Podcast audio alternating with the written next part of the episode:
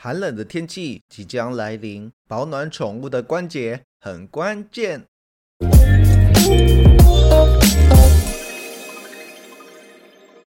大家好，欢迎回到家有健犬，我是霍三撇。你有没有感觉到最近天气开始变冷了呀？由于近期冷气团的来临，可能会导致整个台湾的温度开始骤减，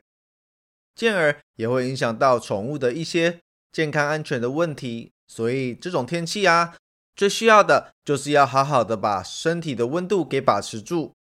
一来可以减少受伤的机会，二来对于一些有关节疾病的宠物来说，是一个降低疼痛并且维持活动力的高 CP 值解方哟。可能会有人很好奇的想问，请问寒冷的天气对于健康的狗狗有什么样的影响呢？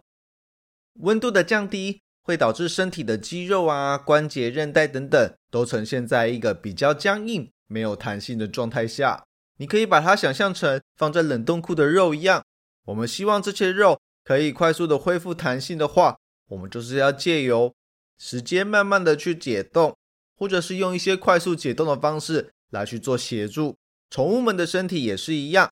如果在这样冰冷的情况下去进行活动，确实。可能会造成关节的活动度下降，肌肉的弹性降低，来增加韧带的受伤机会。所以啊，身体的温度控制会是维持身体健康当中重要的一环。那么，对于关节炎的狗狗又会造成什么样的影响呢？前面有提到，即使是健康的宠物，低温都可以影响到它们的关节活动度以及内部组织液体的流动。对于有关节炎的宠物们来说，寒冷的天气却是雪上加霜，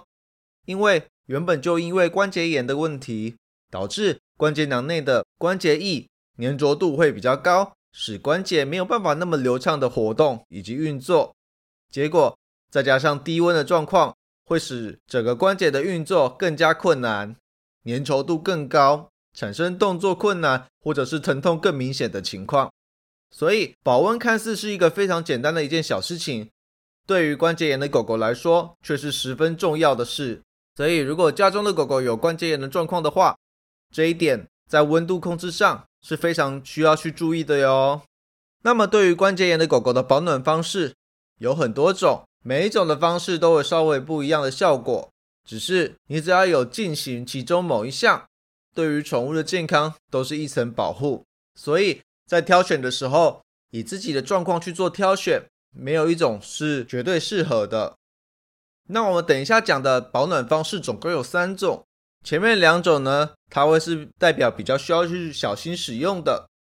使用之前，请先向专业人员确认一下家中的宠物是否适合进行，因为通常在进行前面这两项保暖方式的时候，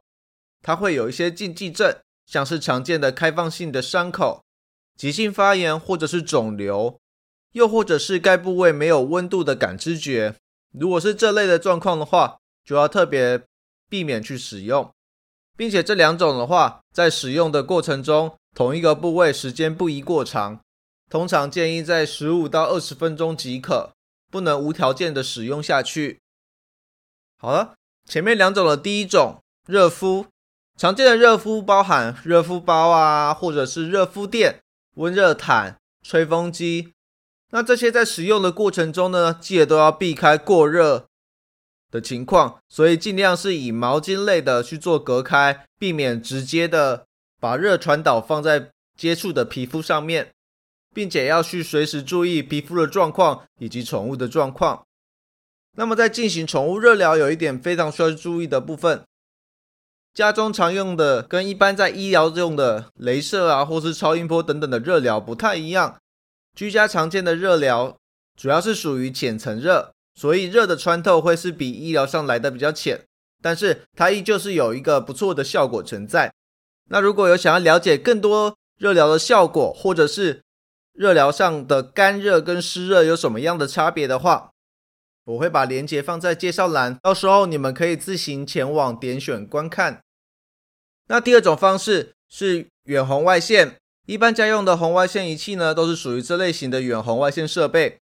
远红外线的好处就是它一次的范围可以比较大，而其他热敷之类的，器具相对来说一次的范围进行的比较小，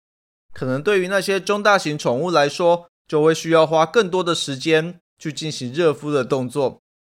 但是像前面这两种远红外线和热敷都有一个超大的优点，就是人跟宠物们都可以去做使用。所以，万一买回来家中的宝贝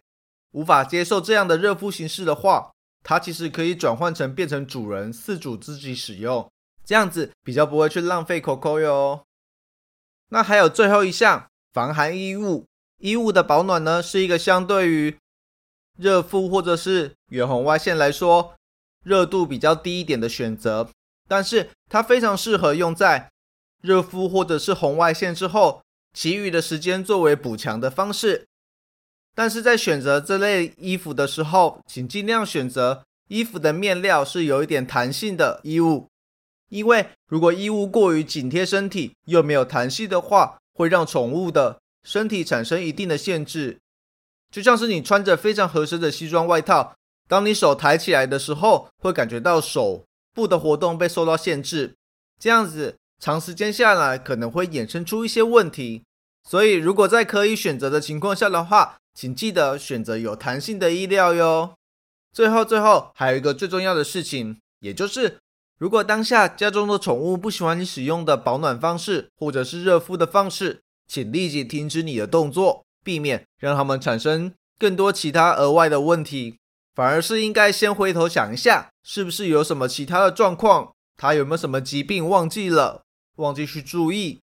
也有可能是我们要热敷的位置不对，又或者是也有可能是现阶段不适合进行这类型的热敷治疗，或者是温度太高等等的状况。如果你有发现这些状况，也不知道该怎么去辨别，或者是不知道该怎么做的话，记得尽速寻求专业人士的协助哟。好了，那我们今天内容到这里结束了。希望今天这一点点小小的分享，可以让家中的宠物们。借由保暖这件事情来达到一定程度的健康的守护。那我们今天内容到这里结束了。如果喜欢我们的话，可以追踪我们的粉书脸砖以及 IG。另外，如果想要了解更多家有健犬的服务内容的话，也可以透过 Google 搜寻家有健犬，从官方网站中得知。另外，如果想要听一些什么样的主题的话，也欢迎让我们知道哟。最后，还要再跟大家宣布一个消息，就是可能。近期的 podcast 的内容会更新的比较慢一点，因为最近正在尝试借由影片的方式跟 podcast 进行一个同步的更新，所以请大家稍待片刻一阵子，让货边我可以有时间去做技术的同整，很快的就会开始重新的服务大家哟。我们下次见，拜拜。